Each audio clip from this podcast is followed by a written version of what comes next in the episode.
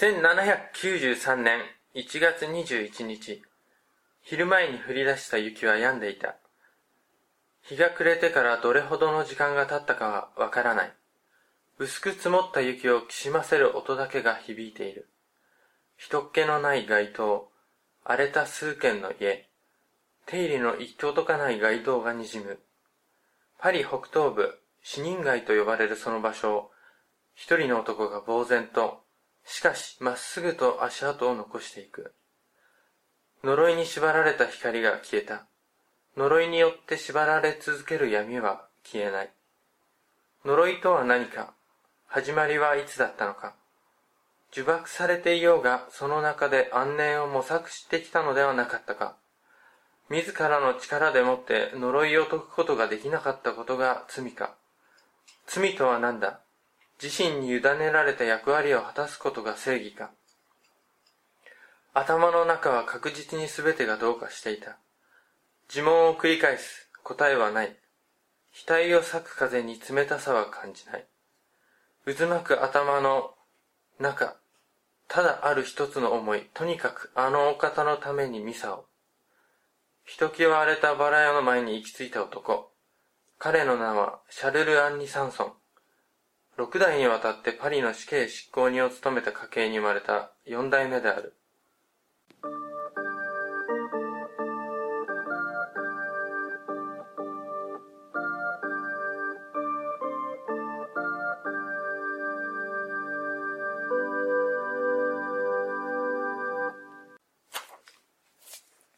え、何ですか？ミサが始まるんですか？え？いきなりあの、すっごい久しぶりなんですけど、何をしてくれてるんですかね、あなたは。どうも、はじめまして、えー、小林と申します。はじめましてじゃないしね。うん、毎日が新しい私ってこと。ああ、うん、扱いにくい。なかなか扱いにくい人。急にね。急にね。そう、これ急に読んだのは、はい。あすみません、自己紹介させてくれくれたりしない。あ、そうだ。こんにちは、ちくひめです。えー、あ、ちくひめさん、はい、今日、はい、今日はよろしくお願いします。よろしくお願いします、本当に。あの、急に押しかけてね、ねあのいきなり読み始めちゃったっていうね。あの、新しい形、今、寸劇を急に強要されるのの次に新しい形 もう寸劇は大丈夫。あの、あの回はもう、ね。何？姉さんがもう本当に ひどい、ひどいやつね。はい。はい、えー、っと、小林です。はい。何ですか？今回のテーマですか？さっきの。そう。久しぶりなんですけど、はい、ちょっと長めの僕の好きなフランス革命時代のお話をさせていただこうかなと。楽しみです。うん。えー、っとですね、結構ご存知の方も多いかなと思うんですけど、はい。うん、死刑執行人のシャルル・アンリ・サンソンって方、はい、取り上げたいんですけど、の漫画かなんかになってる結構なってたり、なんかね、死刑執行人でその時代のキャラクターみたいなことで、うんうん、なんかいろんな作品出てると思いますよ。小林さんがいかにも好きそうな、ね、テーマじゃないですか。なんで？僕ね、血とかね、あの、黒いのとか苦手ですよ。サイコパスですもんね、小林いや、全然、本当もう指切っただけでね、気絶しちゃうぐらいなんですから。人の首は切っても平気なんでしょ、でも。自分の指はナルシストだから嫌なんだけど。ゲームだけ。ゲームだけ。ね、うん。あの、はい、えっとですね、この人ってのは、えっ、と、そう、なんかね、漫画のキャラクターの元ネタになったなんて言って、あの、ジョジョに出てくるキャラですよね。へ忘れちゃったな。僕ね、ジョジョ、読んだことあんまないんですよ。うん、最初の方しか。私も読んだことあんまない。はい。これあんま大きい声じゃ言えないんだけど。あの、そうですね。はい。はい。えー、っとですね、まあ、死刑執行人ということで、はい、まあすごい怖い人かなって、どういうイメージですかね？えー、やっぱ小林さんが好きなぐらいだから天野義高さんの絵みたいな感じなんじゃない？いやいやいや。なんかあの、まあ、まあ現実はね。ヴァンパイアハンター D みたいなやつをあもうそういうんだってすごいかっこいいですよね、うん、でなんか喋らなくてね、うん、うん、そういうわけでもないんですけど現実はね。普通のさ、うん、あの本当に画像検索とかしない方がいい。いいかもしれない聞いてて。自分の心の中のそう心の。中の中の死刑執行人、だから僕まあ子供の頃っていうかね死刑執行人って言ったらあのズタ袋かぶってでっかい斧持った巨漢みたいなイメージですけどね、まあ、ゲームとか。ねちょっと言葉たどたどしい感じでそう。お親方様のためにみたいなやつそうそうそう。もうあの命令通りもううん。人殺すみたいな、うん、イメージなんですけど、まあ、実際どんな人だったのかね。はい。うん、これからちょっとお話しさせていただこうかなと。でえっ、とですねし死刑執行人っていうのはもう大昔からいたとは思うんですけど、はい。あの、このフランス革命ちょっと前ぐらいの時代です。ルイ13世、14世、16世、今回は16世の時代を、はい。はい、中心の人物なんで、ちょっと、で、死刑執行する人っていうのは、うん職業なんですよ、一応これ。あはいはい。で、国から任された仕事ですから、うん。一応公務員じゃないけど、うんうん。あのー公務員でも全然ないんですけど、うん。国から、まあ最初はもらってなかったですけど、給料をもらってやるような仕事なんです。ううん。ん。なんですけど、うん。シャルル・アンリ・サンソンはね、うん。ずっとこの呪われた一族だ、呪われた一族だって言ってね、へえうん。まあ誇りも持ってたんだけど、自分のたちの一族のやってた仕事っていうのにも、うん。だけど、まあそういった、まあ死刑執行人にまつわる偏見だとか、うーん、た、ね、民衆の接し方とか、そういうのにすごく不満を持ってきた人っていうか、ん。悩んできた人で、うん。だから呪いって自分の手記にもか書いてるぐらいだから、うん、自ら。自ら、で彼は4代目なんだけどじゃあいつから死刑執行人っていうねそのまあシャルル・アンリ・サンソンなサンソン家はうん。始まったのかっていうの、最初からそこからちょっとお話しさせていただけたらなと。はい。あれなんですね、その要は親の仕事を継ぐ形だったんですねそうですそうです。あそうです。あの死刑執行人の助かります。僕どね当たり前のことでこうあんまり喋らな喋るの忘れてしまうんで突っ込んでください。あのこの時代って職業とほとんど世襲制っていうか、ねうん。ほぼ100%世襲制です、あの職人の子は職人の子になるし、うん。軍人の子は軍人になるとか貴族の子はもちろん貴族とか、ね、王様の子は王様になりますから、うん、厳格な世襲制。そうね、うん、逃げ出すこともできたんですけど、うん、ちょっとね、じゃあ、ここから話してみましょう。はい。最初はね、えっ、と、シャルル・アリンさんの、さっきなんか、冒頭で喋りましたね。あ名前が語り出し、語り出しましたね。1793年。はい。まあ、それから、ちょっと100年ぐらいちょっと戻って、はいお話しさせていただこうか。えっ、と、その当時の、えっ、と、1793年の100年ぐらい前ですから、まあ、1600年代半ばです。はいフランスでの典型的な処刑人はどうだったのかっていう。うんうんあの、ズタ袋をかぶって、あの、でかい斧持ってたわけではないんです。はいあの、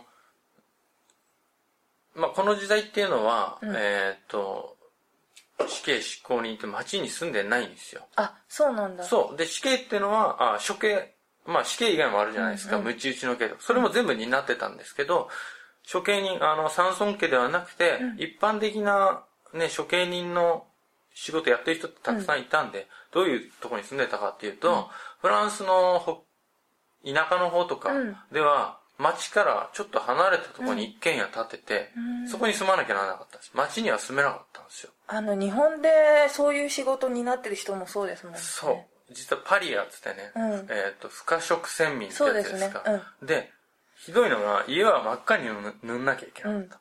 で、その家の前に、あ、その家にもし娘ができた場合は、うんずっと看板をつけなきゃいけなくて、うんここは処刑人の家で、うん。この娘の名前は誰々で、うん。この人は処刑人の子だから、つって、結婚間違ってしちゃったりとか、うん。付き合っちゃわないように、うん。注意書きを家の前にしなきゃいけなかったとか、あとはあの、物買うにも、ん。まあお金はね、税金とか取る権利あったんですよ、実は。周りの町民から町会費みたいなの集められたんで、最初は支給されてなかったからお金。だから、生活はできるんですけど、物買うに、こパンとかね、うん、何でも生活必需品とか買うにも、あの、売ってくんないんですよ、基本的に。うん。肌も触れるのも嫌だっつって。で、制度的に、あの、身分制を作って差別してたわけじゃないんですよ。この時代ってアンシャンレジウムっていう有名なあの、世界史とかも出てくるんですけど、あの、98%が平民で、うん。1%が僧侶で、うん。1%が貴族っつって、そういう身分制だったんで、ん。一般人には入るんです、うん。一応。貴族でも僧侶でもないんですけど、だから、制度的な差別ってわけじゃなくて、本当偏見から来てこう差別されてたと。より危ういかもしれないですよね。いつこうその暴動とかリンチが起こっても助ける法がないわけで。ない。日本だと一応法的な位置づけで差別階級ってなってるからそうですね。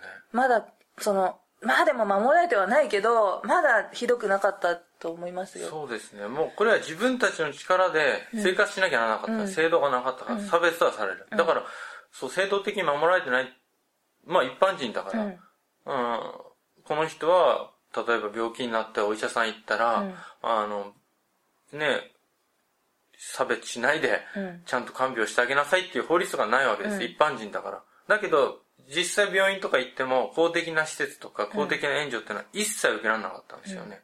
だから、まあかなり、普通の生活するにも余分にお金必要なんですよ。まあ病気になって、怪我して手当てしてもらったりしなきゃなんない時に、うん病院行っても見てもらえない。だけど、何とかして見てもらうにはやっぱお金積んだりとか、うん、手回してもらったりとか、服買うにも、パン買うにも、うん普通の人にお金がとにかくかかったんですよ。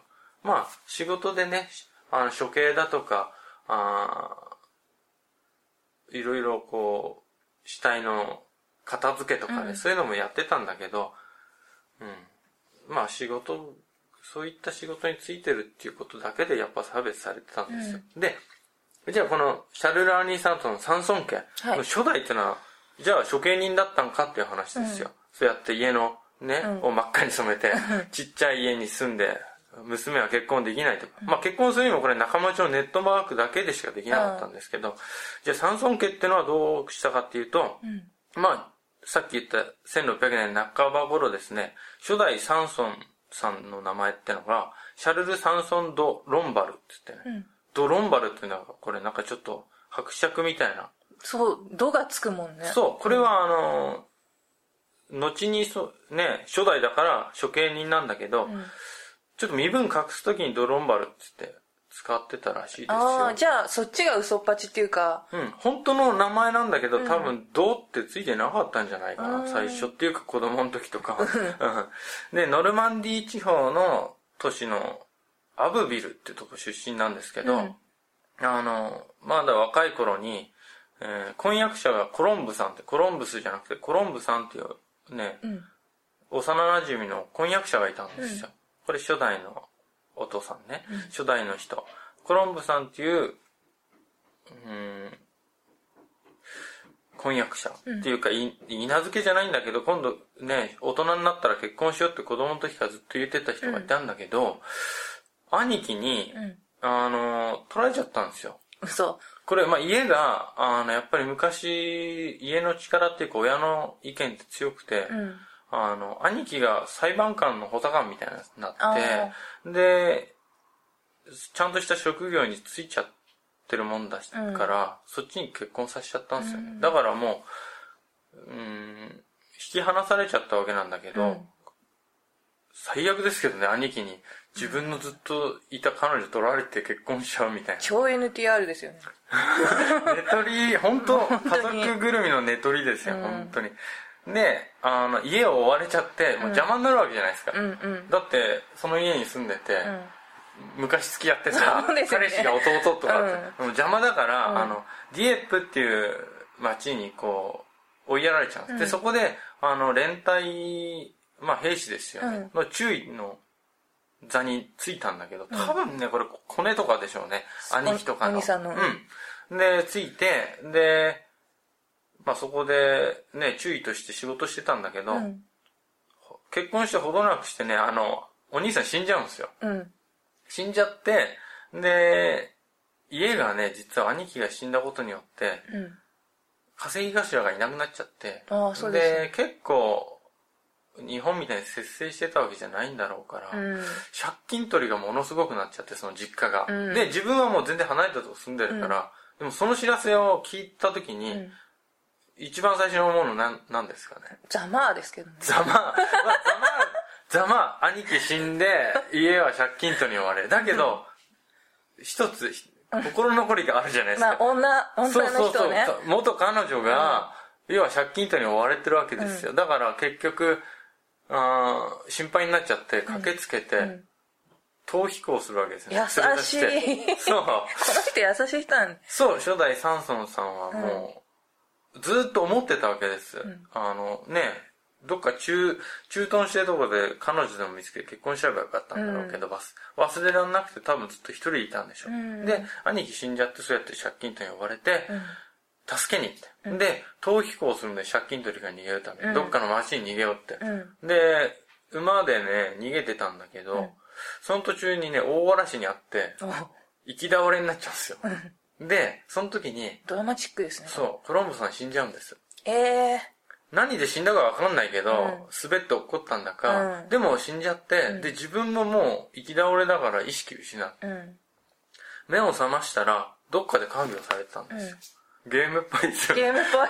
超ゲーム。っだからゲーぽいムっぽく語っちゃおうもうこうなったら。ゲーム好きだからね、で,、うん、であーってこう目開けたら、めっちゃ可愛い子が看病してくれてね、これゲームですゲームですね 都合のいいやつね。う。ん、名前をね、マグリットちゃんって言うんですけど、その子がすっごい熱心に看病してくれてて、で、親方って呼ばれて、ジュアンの親方っていう、な、何の親方かわかんないけど、なんか若い衆が来て親方って呼ばれてる親父の娘。その人はロンドン島を修理してる親方とかではない。全然、あの、フランスなんで、あの、ロンドン島の親方はね、こんな娘とか、うん、いないから。いない。うん。生涯独身っぽいですね。そう、ごっつくて超怖い。うん。うん、親方がいて。で回復何日かしてもやっぱり回復するんですよ、行き倒れてたって言ったって多分気失ったんでしょ怪我してなかった、でコロンブさんは死んじゃってるけど、うん。で解放されて、ね死んだ次の日じゃないけど目覚ましたらもういきなり可愛い子いて、うん。自分のその彼女は逃げてきて一緒に逃げてきた彼女は死んじゃったけど。死んじゃったけど、ん。あの目を覚ましたらいた神のね、ん。啓示だっていうか神が与えてくれたんだって もう思っちゃったそんならしい。テンションに。そう、めっちゃ美人だった。多分ね多分だけど、うん。全、こう言ったらあれだけど、もしあんまり美人じゃなかったとしたら、彼の視点でですよ、うん僕だの視点ではないから、ね。うん。彼の視点で美人じゃなかったとしたら、あの、そう思わなかったかもしれない。そうでしょうね。親方みたいに超ごっつい娘だったら、うん、すぐ。で、実はこの町の、あの、まあ、多分アブビルっていう町なんだけど、ん。あの、あ、アブビルじゃない、ディエップっていう町の方まで多分逃げてきてるんだけど、あの、この町って一番美人だっていう風に言われてたんですって。うん。だけど処刑人の娘だから、うんうん普通の人結婚できないんですよ。だから、そっちがそうかそうなんだよねうんそう、実はね、ジュアンの親方って処刑人の家だったんですよ。うんうんうんだけど本人まだその時知らないんですよ。うん助けてもらったばっかりだからばっかりだし。で、あの、君すごい看病してくれて感謝してる。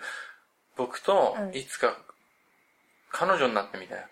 結婚してくれみたいなこと言うんだけど、早いですよね。そう、でもそんなこと言うとあなたが不幸になります。うん。そればっかり言って涙を浮かべるばかりだったそう、なんでかなと思ってたんですって、である時あの町一番の美人のマグリット、あいつをねちょっと寝取ってやろうっていうか、襲襲ってやろうっていうことを言ってるやつがいて、酒場でね、それを聞きつけて守りに行こうと思って。うん。うんそいつなんかねいとこか親戚かなんかなんですよね それ言ってたのが。近いな。近いんですよ。え、なんで？って思って、で、あの、ある日の夜、食事に、その家のね、親方の家のん。召使いに睡眠薬を渡して、ん。食事に混ぜて、うん。ぐっすり寝込んだとこ、ん。何人かで襲っちゃおうって言ってたんですって。そしたら、それを聞きつけたらいても立ってもいらんないじゃないですか。で、その日の夜っていうか、警護してて、こっそり家の前で、もう出てけって言って、あの、元気になったから、家は出されてるわけ、解放されて。だけど、夜、家の前うろうろしてたら、本当に来て、うん。で、2対1ぐらいでね、戦って勝つんですよ。あ追い払うんですよ。うん。で、お前たちなんてひどいことして、うん。こういうね、女の子を眠らして、う襲いかかって、そんなひどいことよくできるなって、うんめっちゃ怒ったらしいんですよ。で、最後に帰るときに、お嬢ちゃんが寝てる部屋行って、覗いたら寝てたんですって。うん。そして、あんまり可愛いから、あの、そこでちょっこ襲いかかってしまったんですよ。こいつも一緒じゃんね。そう。あの、後々、めっちゃあの、後悔してます、手記で。うん初代三ンの手記で。うん自分は、さっきね、うん。こんなことするやつ人間のクズだって言ってたのに、うんその5分後に僕がやっちゃってたって言って。最悪ですよ。最悪。最悪ですよ。だけどその後も、彼女もきっと惚れてたのか、うん好きになってたのか、うんちょくちょく会ってうん、お話ししたりとかしてたんです。うん。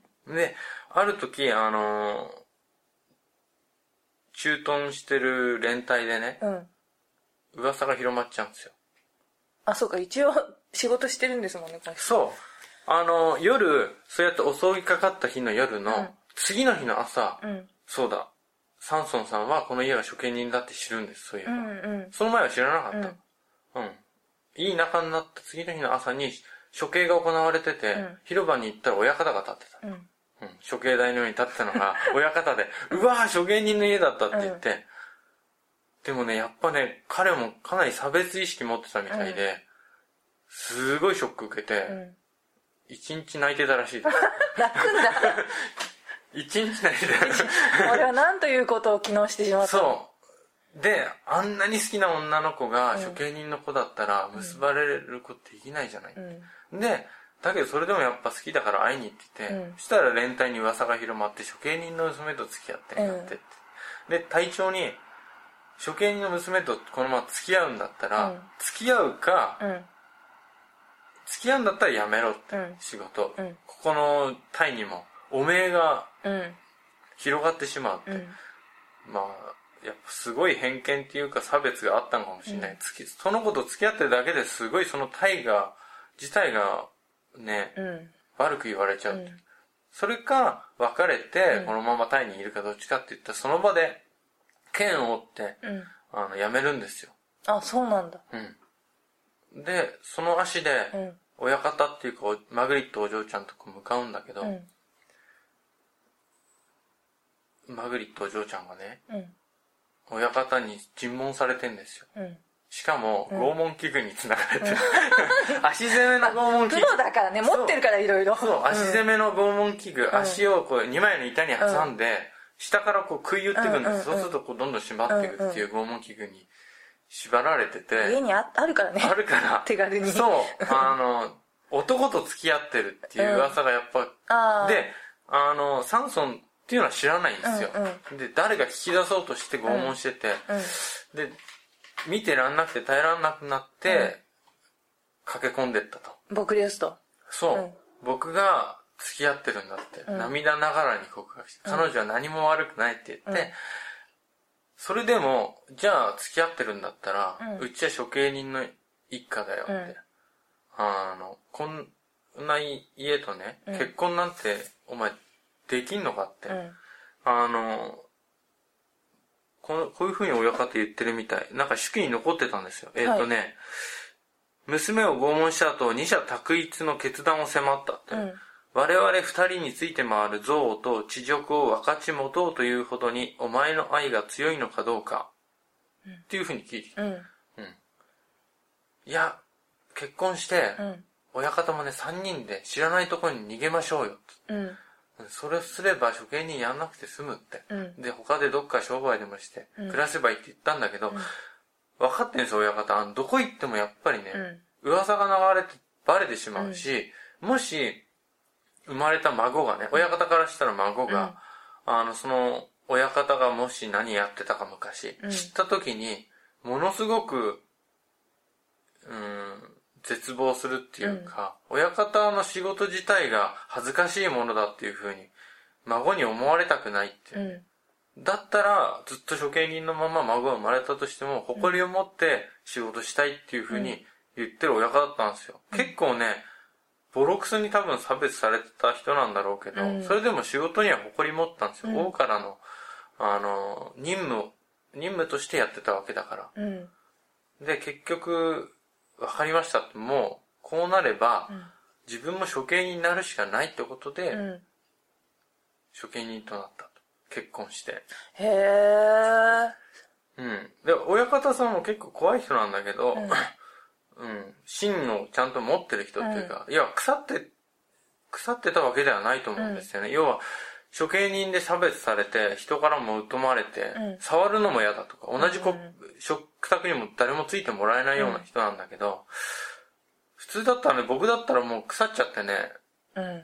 誰とも接触持ちたくないし、うん仕事に誇りも持てないと思うゲームだけずっとやってますよね、小林さん。もう多分引きこもって、ねで、処刑の、あの、案内が来た時に、うんいついつやってて、その時だけ出てって、うんやっぱズタ袋で顔隠して、首落として、また帰ってゲームみたいな生活だっただろうけど、やっぱり、誇り持ってやってたみたい、すごく。うん、差別されてても。で、あの、幸せな結婚生活ですよ。うん。結婚から6年目？うん。あー5年目か、あの、二代目三孫になる人が生まれるんですよ。うん息子が生まれて、で、6年目にマグリットさん死んじゃうんですよね。産後の日立ちが悪くて、うん。うん。死んじゃうんですよ。だから、結婚生活実質5、6年ってとこでうん終わっちゃうんですよ。こんな意を決して結婚して、うん自分はもう処刑人の身分になってうん。たのに愛した人はもうすぐ死んじゃったと。ねで、その地元で処刑人としてやってたわけなんだけど、まあ、知り合いにももう喋ってもらえなくなるし、避けられるようになるし、うん。下手したら顔見知りを処刑することもあったかもしれあない。うんまあ、そんなにバンバンバンバン処刑する時代じゃないけど、うんなんか犯罪者で知ってる人とか、耐えらんなくなっちゃって、うん。まあ、ノルマンディー地方を離れる決意して、うん。でも一回処刑人になったから他の職業に就けないし、うん。うん、親方からいろんなことを教わってたから、このまま処刑人で行こうと。で親方はまだ生きてんの？生きてるけど、親方と一緒にはノルマンディー離れなかったみたい。うん。息子連れて、で、あの、パリに、あの、移動するんです。うんで、ちょうどいいんですけど、パリの、あの、処刑人、筆頭処刑人が、汚職で辞めちゃって、うん。その時に結構処刑人ってお金持ってるから、あの、職権をね、買い取って、うん。ちょうど穴が開いたからそこで、あの、パリのムッシュドパリになったんですよ。うんムッシュドパリって、処刑人のことですけど、そうなんだ。あの、ムッシュドパリだからパリの棟棟梁とか親方とかって意味ですけど、うんそれ処刑人のことですね。ムッシュドパリとか。ムッシュなんとかさんっているけど、なんかさ、そういうお菓子な、なんかありそうだよね。ムッシュドパリってね、うん。ありそうじゃない。真っ赤なイチゴが乗っかってんのかな。多分ね、開けたらチョコの中が真っ赤だったりとかするんですよ。多分。うん、ポロリとね上のイチゴが落ちる落ちるっていう。ムッシュドパリって僕もあのまあよく知らなかったです、うん。ムッシュって言ってはあの人しか。釜やつがやつそう。わかんないクリーチャーみたいなおじさん。しか思い浮かばなかったけど、処刑人のことを昔言ってたの。今も今っていうか亡くなるまでそうでしたね、うん。それがね1688年はい。なんか冒頭で読んだとこのちょうど100年ぐらい前ですね。前。うん。で、すごい最初から長くなってる。大丈夫。これが要は、その、あの、シャルル・アンリ・サンソン家の始まりだよっていう。そういうことです。この始まり、始まり、うん始まり、はり、ど同意してる同意してる。同意して、同意してもらってますね。うん。で、何から始まったかっていうと、やっぱり愛から始まったと。呪いは愛より始まったってことで。うん。うん。で、最後にこのし一つの章を終わす前に、初代サンソンさんが、後に手記を書いてるんですよ。日記みたいなやつ。ちょっと引用していいですか？はいあの、どういう気持ちで処刑人になって、その後思ってたか、初代さんの気持ち。うんえーっと、点々点。しかし私は恐れるのである。えー子供は親の意志によってしか存在し、しないものだとはいえ、そして子供は親に由来し、親に全てを負うものだとはいえ、そしてまた親にとって子供ほど自分に固有なものはない。えー子供たちが現にある自分の境遇と本来私から期待していいはずの境遇との奇妙な違いに直面して、自分たちが生を受けた人間に対して内心の不満を感じるのではないかと私は恐れるのである。そこで神に慈悲を請う前に、私は自らの過ちを告白し、自分を処刑人という惨めな境遇にした理由を述べたいと思う。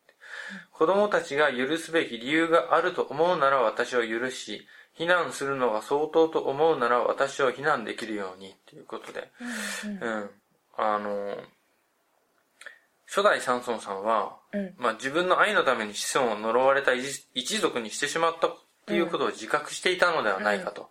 うんまさしくそういう式だもんね。そうです。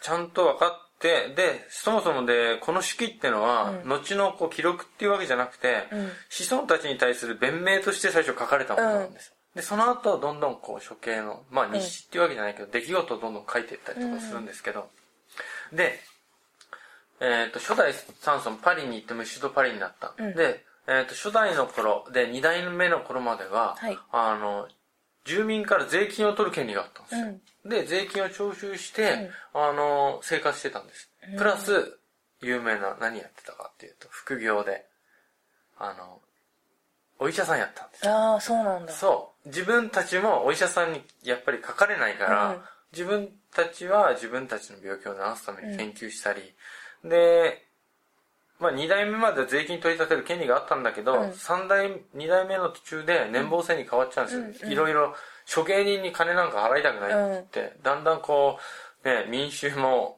声が強くなってきてる時代だから、で、年俸制に変わったんだけど、ほとんどの収入はお医者さんの医医療の方からうん。得て生活してたと。で、まあ人間のね、生理機能に詳しかった、ね。処刑してどこを叩けば。苦しいとか、逆に、どこを叩けば後遺症が残らないとか、うんうん死刑じゃない場合は、その後も生きていかなきゃいけないわけだから、ね、どういう処刑方法が、この人が罪を処刑で、あ、償った後に、あの、生活できるかっていうのを考えて、いろいろやってたみたい。うん。で、まあ死体も引き取り手がいない時はしばらくね、自分のところに置いてあるから、解剖とかも結構してて、うん。生理機能には、そんじょそこない医者よりも全然詳しかっ。た。で、それはあの、まあ、歴代当主の、うん。まあ、ね、知識っていうのを、文書としてまとめて代々代々伝わっていくものなんだけど、うん医療技術として。で、軟膏だとか飲み薬の販売とかもしてた。うん。で、植物学とか、そういうのにも、もう研究もしてたから、うん。まあ本当に病気に関することとか薬に関することは、ん普通のお医者さんよりか詳しかったって。で、普通のお医者さんがサジを投げた患者さんも治してきたりして、うん。で、初代の頃から評判は非常に良かったと。うん初代はパリに行ってもうん医療を始めたから。で、庶民から貴族からうん宮廷貴族まで、んあの、こっそりではあるけど、うん来てたりする宮廷貴族とかもいたの。あ、腕が良かったから。そううん。で、宮廷貴族とか貴族からは、まあ、多額の報酬を受け取るわけですよ、うんブラックジャックみたいに。だけど、庶民からは1円も取んなかった。へえ。庶民はもう同じ病気でも庶民はただ。で、宮廷貴族が来て風邪とか、うん。ね、鼻水とかでも、すんごいお金だめっちゃ取れる。庶民の1年分の年収ぐらい取っちゃうわけだ。わかんないけど。うん。で、あの、事前事業で、やっぱ食べらんない人たちにパン配ったりとかしてたの。だから、ね、庶民からは触りたくもないとか、し会話もしたくないって思われてたんだけど、結構やっぱ貧しい人っていうか、うん。虐げられてる人たちからはすごく、あの、好かれてたみたい。うん。自分たちもそういうね、金は持ってるけど、うん。人としてっていうか同じ人間として見られてなかったから、うん。庶民から。だから、辛い人には優しかったと。うん。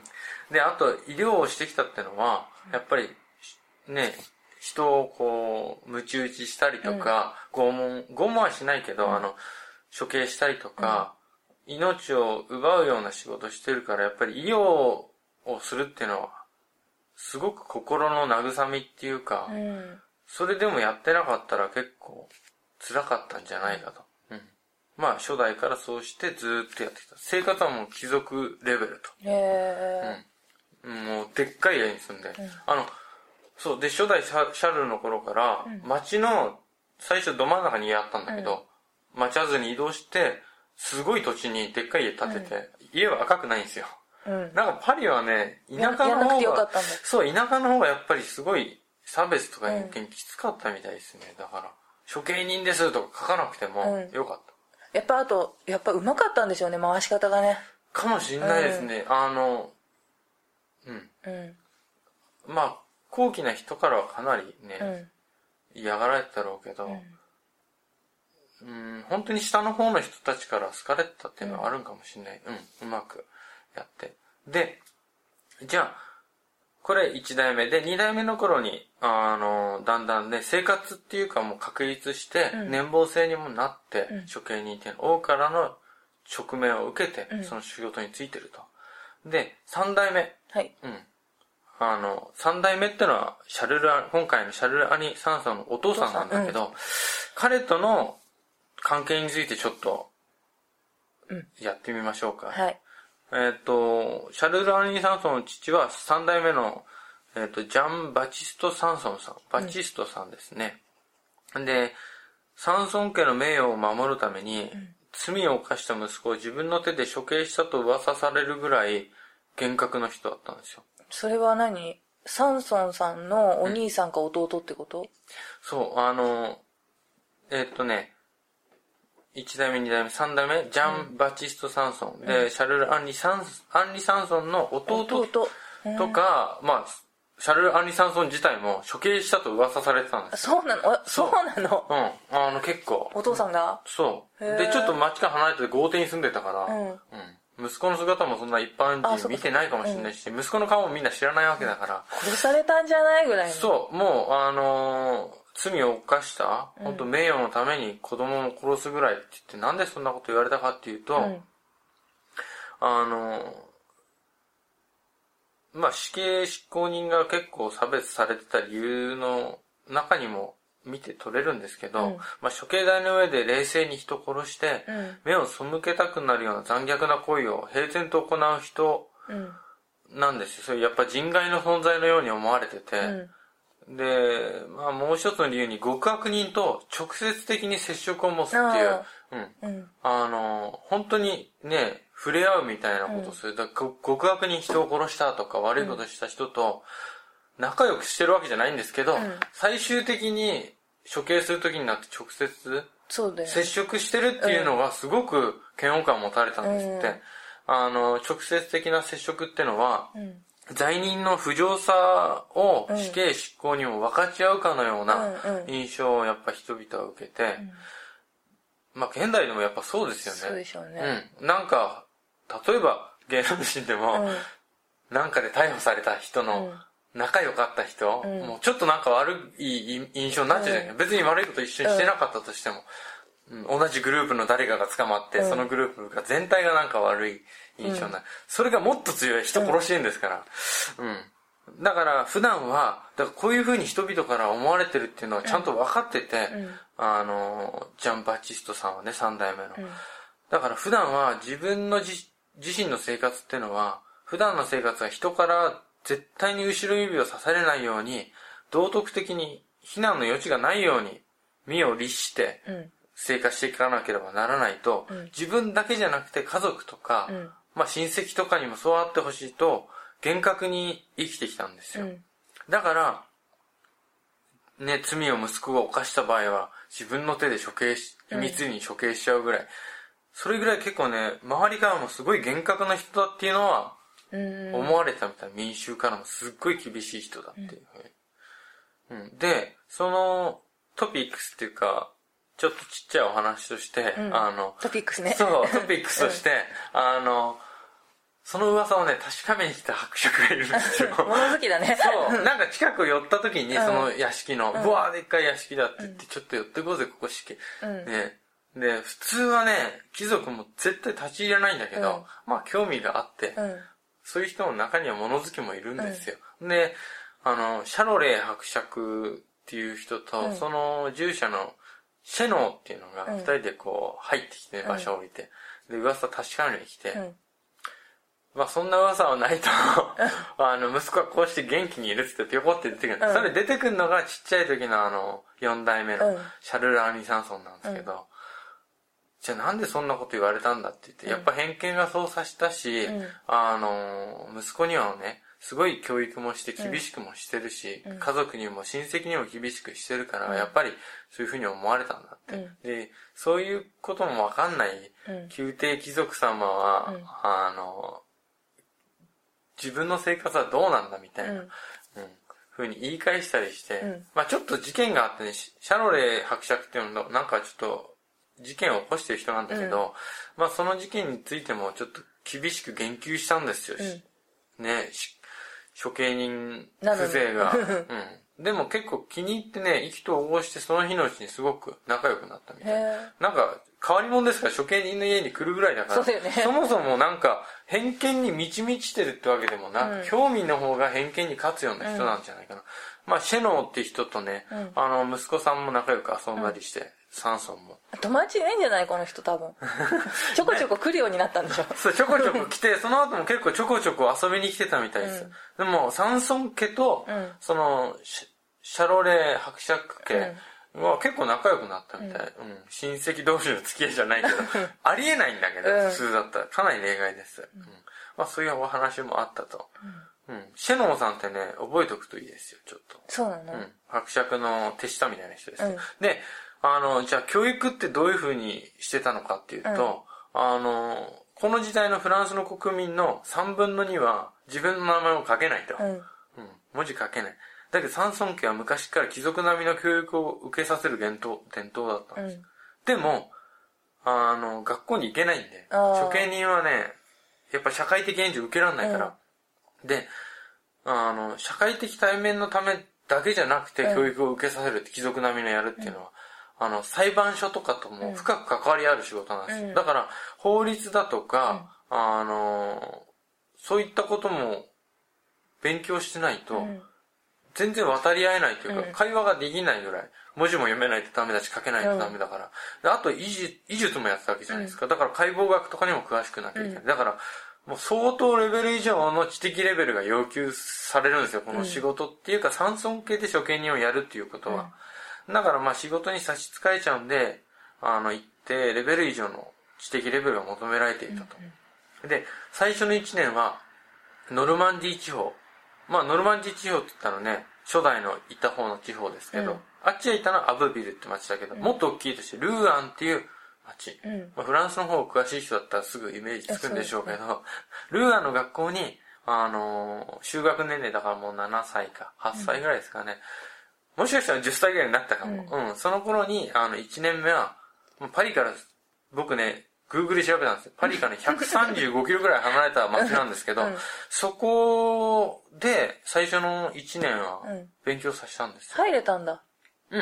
もう離れてるし、分かんない感じでで、学長さんがすごいいい人、処刑人っていうことを明かしたんだけど、周りには絶対言わないし、うん教育の機会は、うん。みんな均等にやるべきだっていう考えを持ってたみたいで、うん結構教育熱心な人だったから、差別しないで入れてくれたんですよ、学長さんが。うん。だけど、2年目にバレちゃって、うん。噂が広がっちゃったんですよ。それで、すっごいいじめとかされて辞めるんじゃなくて、それでも頑張って、学長さんが結構守ってくれてたから、続けられたんだけど、うん。と思ったらね、他の生徒が辞めてっちゃって、あ学校が経営できなくなっちゃうっていうことで、もう学長さんは苦虫をね、噛みつぶしたように苦渋の決断して、そこまででも嫌われてるんだよそう。もう触れ合うのが嫌なんだろうね。そう、本当に、あの、生活の中にそのことがあってはならない。うん。だけど処刑ったらね、みんな見に来るくせに、うん。その関わる人間には絶対関わりたくない。だって子供辞めさせちゃって学校が経営成り立たなくなるぐらい辞めちゃうんですよ、その人がいるだけで。シャル・アンリがいるだけで。だけど、頼むからちょっと本当申し訳ないけど、あの、退学っていうか辞めてもらえないかなっていうことで、結局2年目にもう帰っちゃうんです、パリ。うんそしたらもう誰も教育をしてくれる人いない。もうもちろん地元のパリで学校入れないですから、どんだけお金積んでも処刑人のね、子供ってことで。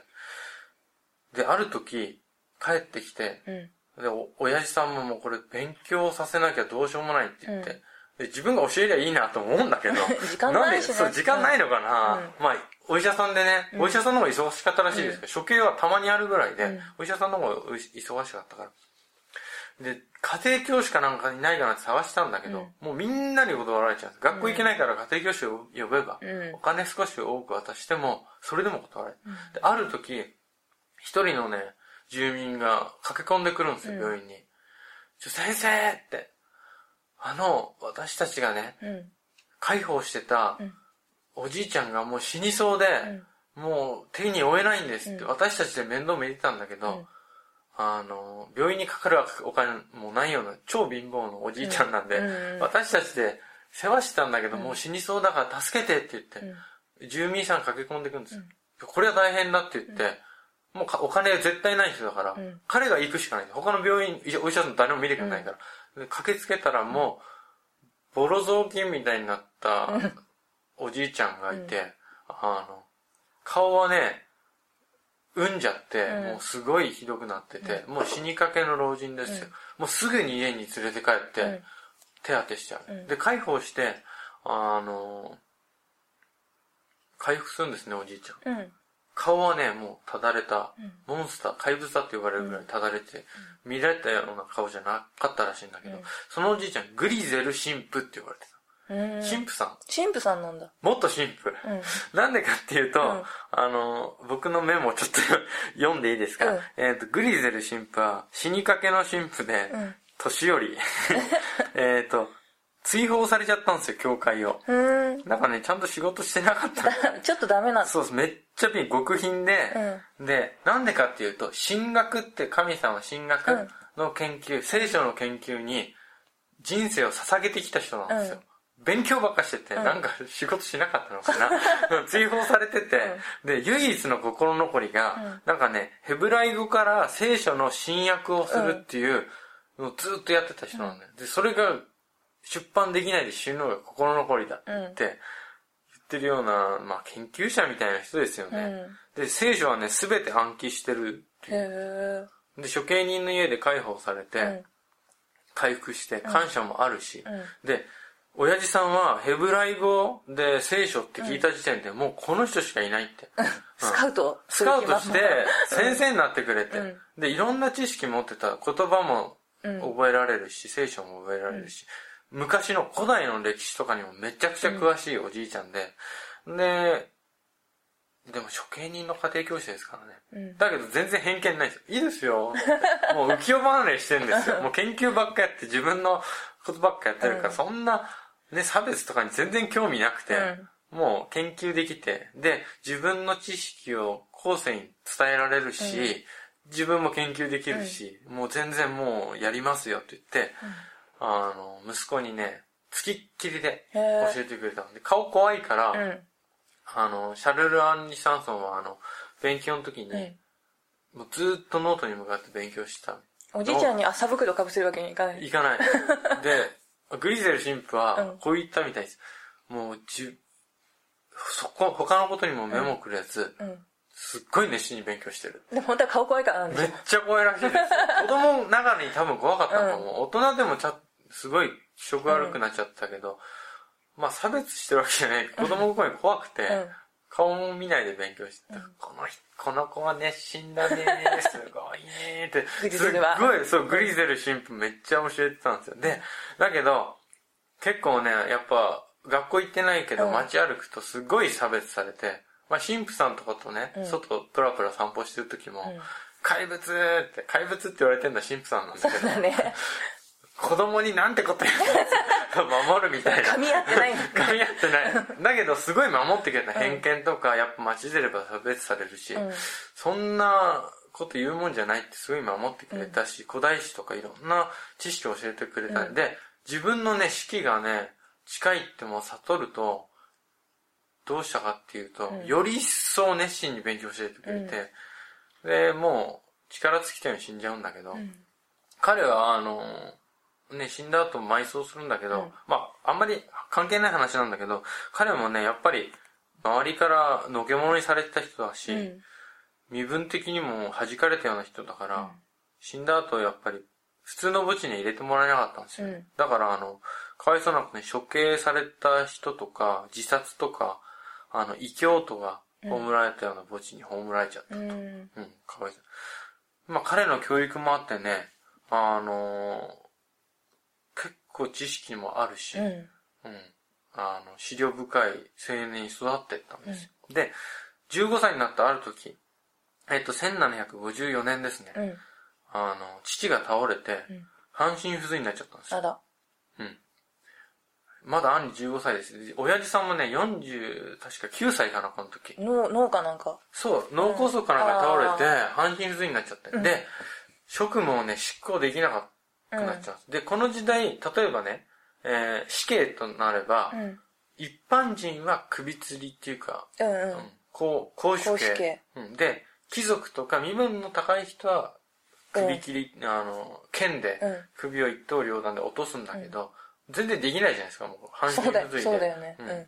あの、まあ、歩くのもままならないぐらいうんになっちゃって、で、結局、1754年の15歳の時にだ、うん倒れてから、その、翌年ね、うん。代理として、処刑台にもう立つことになっちゃう。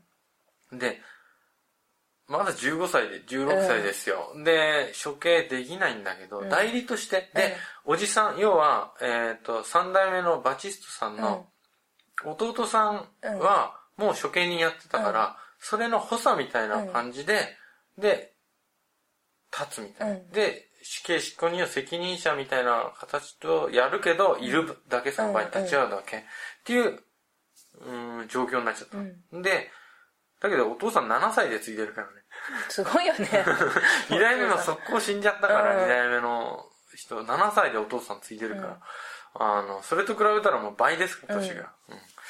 うん。で、お父さんは多分15歳ぐらいの頃にはもうガンガン切ってるだろうね。もう切ってると思いますよ。だって、あの、要は、ムッシュドパリってね、うん。いう称号を7歳で得ちゃってるからお父さん。だけど、シャルナニは代理だから、うん。ムッシュドパリの称号はお父さんに帰属したまま、まだあるまあ代理としてずっとやって、うん。で、あの、アンニのおばあちゃん、要は、お父さんのお母さんですよね、が、画策して、なんとかこう、処刑にムッシュドパリのサンソン家から弾かれないように、うんうん。あの、孫をちゃんとした代理として、うん。後継ぎとして、うん。あ認めさせたと。うん。だって、ね、若い執行人がつくとなったら、他にも結構町に処刑人グループってあるんですけど、ムッシュドパリってトップですし、うん。お金もいっぱいもらえるから、やっぱ差別される仕事とはいえ、その仕事以外につけないんだから、うん。狙うんですよ、その座を。うん。最初の初代は簡単になれたんだけど、たまたま。だけど、みんな狙ってくるんだけど、やっぱりおばあちゃんがすごいくて、息子7歳でムッシュドパリにしたぐらいの手腕の持ち主だから、もう国に掛け合って弾いちゃうんですよ。うん。で、アンリももう16歳の時はもう結構な青年、体格もいいし、あの、見た目もね、しっかりしたような人、んなよなよして人じゃないから、まあ結局代理として認められて、あの、16歳で初仕事することになるんですよ。うん。最初の仕事は公主刑。うん。で、これがね、誰だっけな、名前忘れちゃったんですけど、あの、街で評判の美人を、あ、女の人なんだ。そう、公主刑、一般人だから公主刑です。で、あの、愛人と共謀して旦那殺しちゃったって人なんだけど、ろくでもなかった。そう、火曜サスペンスみたいな、うんうんそうその処刑をやることになった。これ代理、代理なんだけど、うん補佐じゃなくて、うん。自分が首をに縄をかけるような仕事。5、6回やって失敗したと。うん。うん そうなんだ。うん、5、6回やって失敗して、まあ5、6回目で成功したのかな。うんそれで成功させたと。でも初代はね、あのー最初の処刑、うん。気絶したらしいですよ。あおあの、親方と一緒にね、あの、処刑台立ったんかもしれないですけど、初代は気絶したらしい。うんだけど、まあ5、6回目成功させたんですよね。うんで、18歳の時、はい1758年、うんこれがね、きつい仕事なんですよ。うん。ダミアンの八つ咲きの刑というのは八つ咲き。そう、うんあ、こんな処刑人の話してんのに、うん処刑方法言ってなかったですね。そうだね。うん公主刑、うん。うん。斬首刑、うん。えっ、と、火炙り、うんあとは、車咲きの刑ってなんですよ。あと、八つ咲きの刑。うん他にもいろいろあるんだけど、うん他は殺すやつじゃなくて、なんかムチ打ちとか、そういうやつなんだけど、サイコパス小林が楽しそうですよ。笑ってないですよ。僕ちょっと怯えながら喋ってますよ。プルプルプルプル。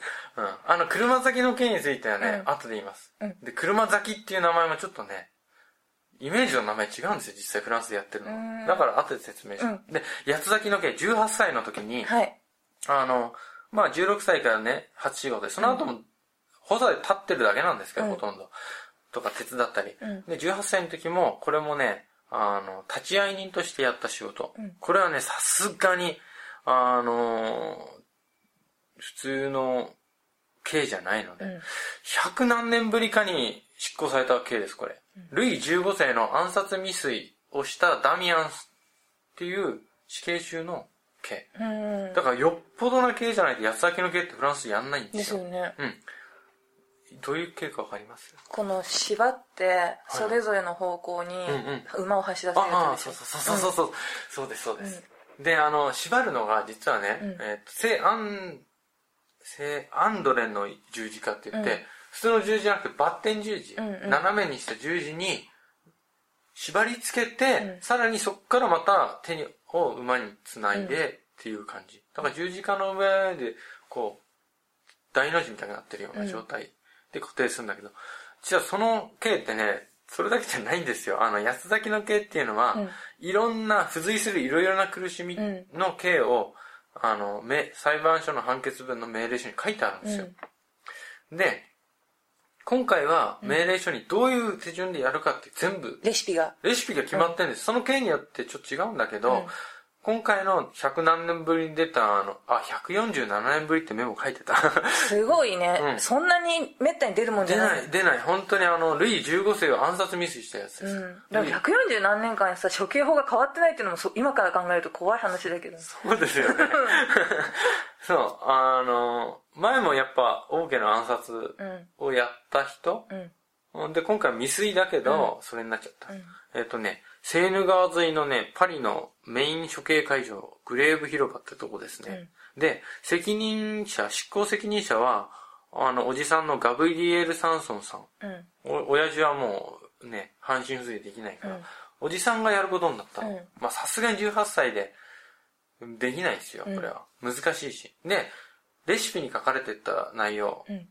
八つ咲きってただ切る前にやるか過程ってなんですよ。炒めつけなきゃいけないから。うんえっと、まず拷問やって、うんこれ足攻め。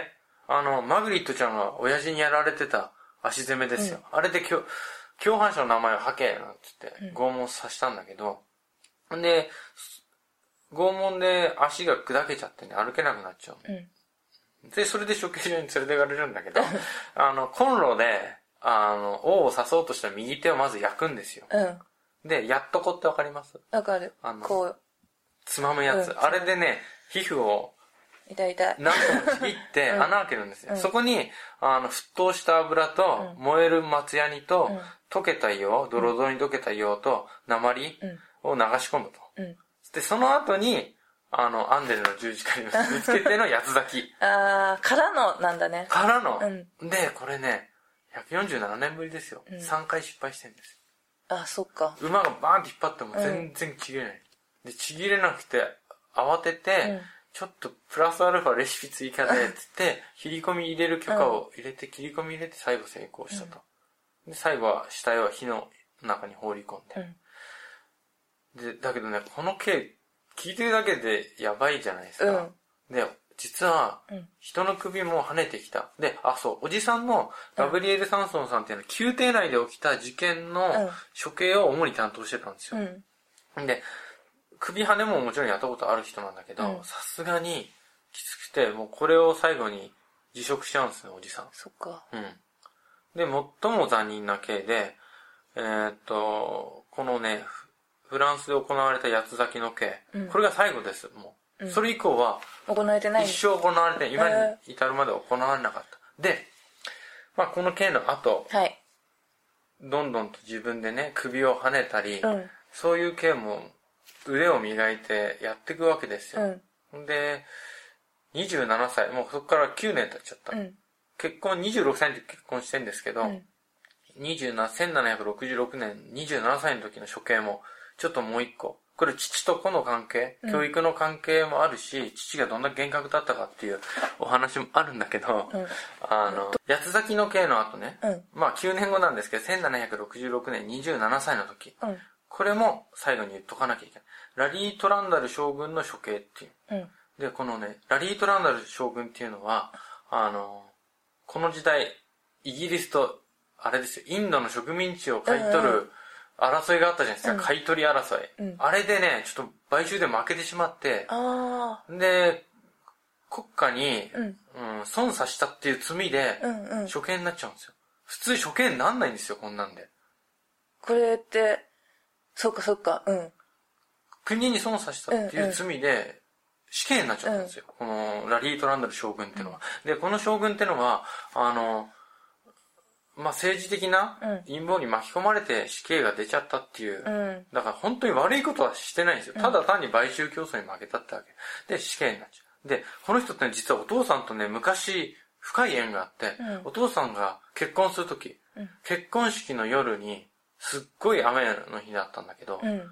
結婚式に入ってきた3人の若者がいて、うん。ずぶ濡れで、うん。もう死にそうになってきたんだけど、ちょっと雨宿りさせてくださいって言ってきたのはラリー・トランダル将軍で、これシャルル・アンリ・サンソンのお父さんね。そう、三世の足がダメになっちゃった人の結婚式ね。そうそう、ごめんなさいね。そう、三代目、シャル、あの、バチストさんの結婚式。うん。だから結構もう何年も前ですよ。うんうん。アンリも生まれる全然前ですけど、若い頃二人が、ラリー・トランダル将軍ってのももう白髪で、うロン毛で、髭も長い、うん。うん、おじさんですよ、おじさん将軍。で、彼が、あの、結婚式の時にうん。雨宿りに来て、で、処刑人だって知って、うん。普通だったら、ね、3人に来てそのうち2人はビビっちゃったんだけど、うん。ラリー・トランダルさんは、前々から処刑人と友達になりたかったって、そういうの多いな知り合になりたかったんですよって。うん。多分そういう人以外はうん。記録に残んないんですよ。ね。もう去って去っちゃうから。うん。うん。友達になりたかった。ちょっと聞かせてくださいって。言って、あの、正義の剣を見せてくださいって。うん。あの、処刑人の家には2本、うん首を切るための剣が王家から授けられてて、ね、その剣を見せたり、いろんな道具を見せたりして、すごい仲良くなって。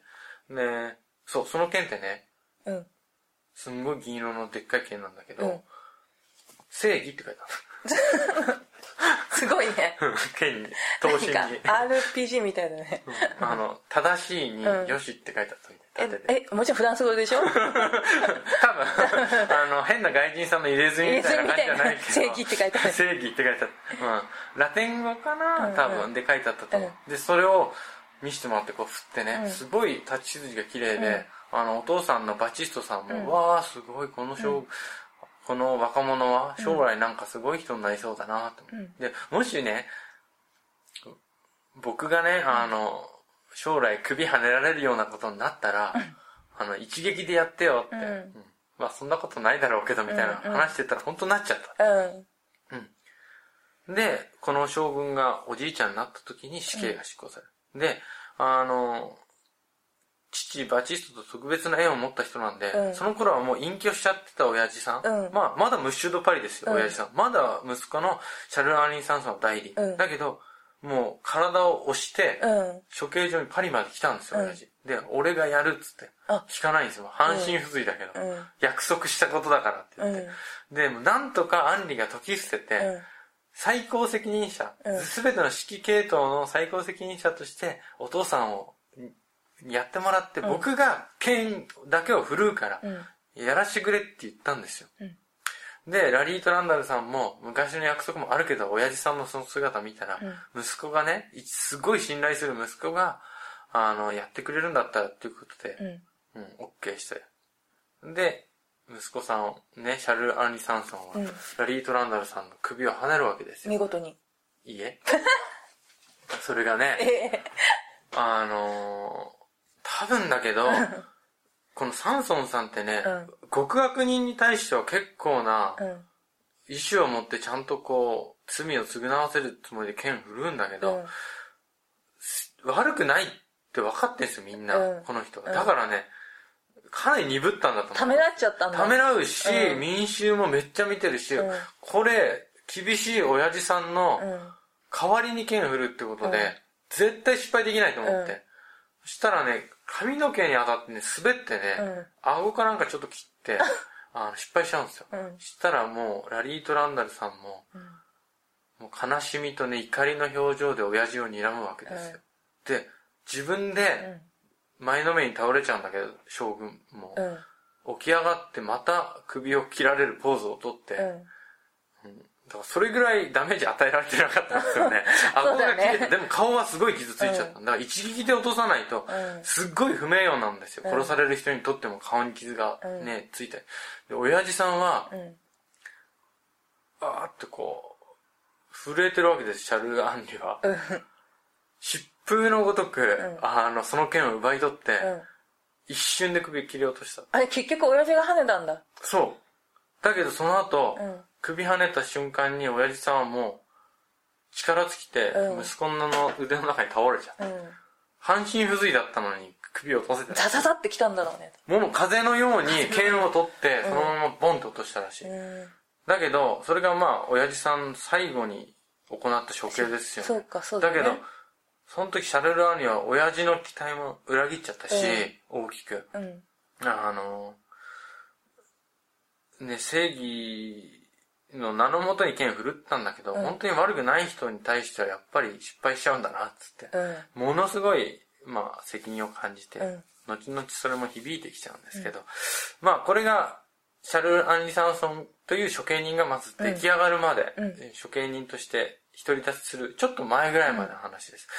すごく長くなっちゃったんですけど、うん、後半はね、うん。フランス革命が勃発する前夜からフランス革命が勃発して、ルイ14 16世とうん。出会って、で、それを処刑して、うん。まあ激動の時代の話そう。させていただければと。はい。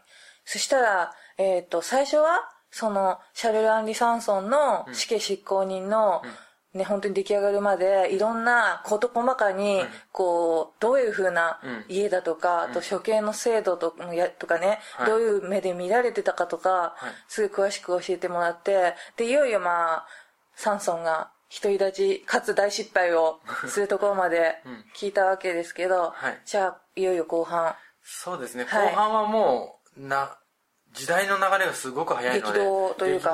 で、その中でね、あの、悩んだり、苦しんだりするサンソンを味わってみましょうってところで。良い人間としてのこうそうですね。サンソンを深めていく、面白いですね。でも本当に全然なんだろう。リアルに当時のことが手に取るように細かに 伝わってくる。ああ、うん。ちょっとね、あの、トピックっていうか、ちっちゃい話を、ストーリーを入れつつじゃないと、うん。ね、本当に詳しい人以外は全くイメージつかないと思うんで、あの、そうだね。だから多分聞いてる人は長いけどそこまでなんなんていうの？もう分かってるよっていう感じにはなってないと思うんだよね。大丈夫だと思います。そうですかねよかった。全然。ちょっと休みます。ちょっと休みましょうか、うん